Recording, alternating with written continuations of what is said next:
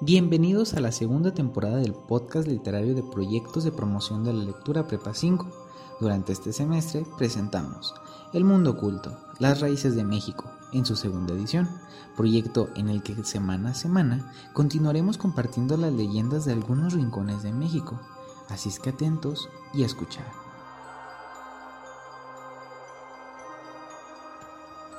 Bienvenidos a otro capítulo más de este podcast. En esta ocasión les narraremos la leyenda de la mansión del Trébol Negro. Sin más que decir, comencemos.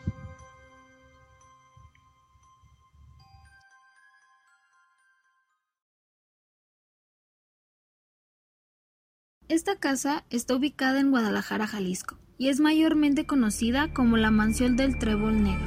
Fue construida en el año de 1912 la cual posee un diseño nórdico tipo chalet, compuesto de madera, ventanas en buhardillas y bóvedas cubiertas de zinc.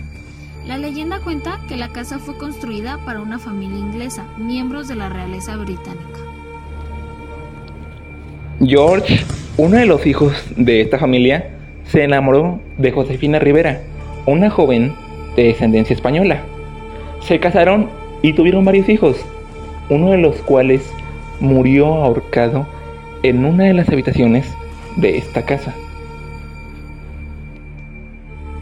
Después de este terrible suceso, en cada una de las habitaciones de la mansión se podía observar un trébol de color negro en forma de luto por tan repentino suceso, mientras que Josefina destrozada abandonó a su marido, por lo que aquel hombre terminó hundido en una depresión muriendo en soledad en esta misma casa.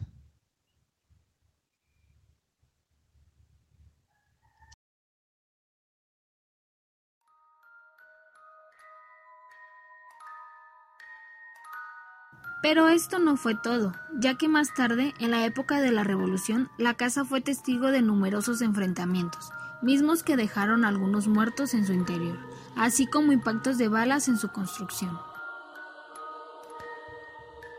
Otras versiones aseguran que el dueño de la mansión se volvió loco y mató a su esposa e hija para posteriormente suicidarse. A partir de estos hechos, se empezó a correr el rumor de que en esa casa sucedían hechos paranormales. El mismo velador dice que no se atreve a entrar porque a las altas horas de la madrugada se pueden escuchar ruidos en su interior. De las cosas que más dicen sobre esta es que aparecen manchas de sangre en las habitaciones de la casa y a pesar de ser limpiadas vuelven a aparecer. Asimismo, dicen que han podido percibir algunas siluetas en las ventanas, cuando la casa está completamente vacía. Esta casa hoy en día se renta para hacer eventos especiales, al igual que por su arquitectura se ha aprovechado para crear atracciones alusivas a la Navidad o a Halloween. Pero las personas que han asistido a algún evento afirman haber visto ciertas apariciones en el patio de la casa, y dicen que estas no son muy amigables con sus visitantes.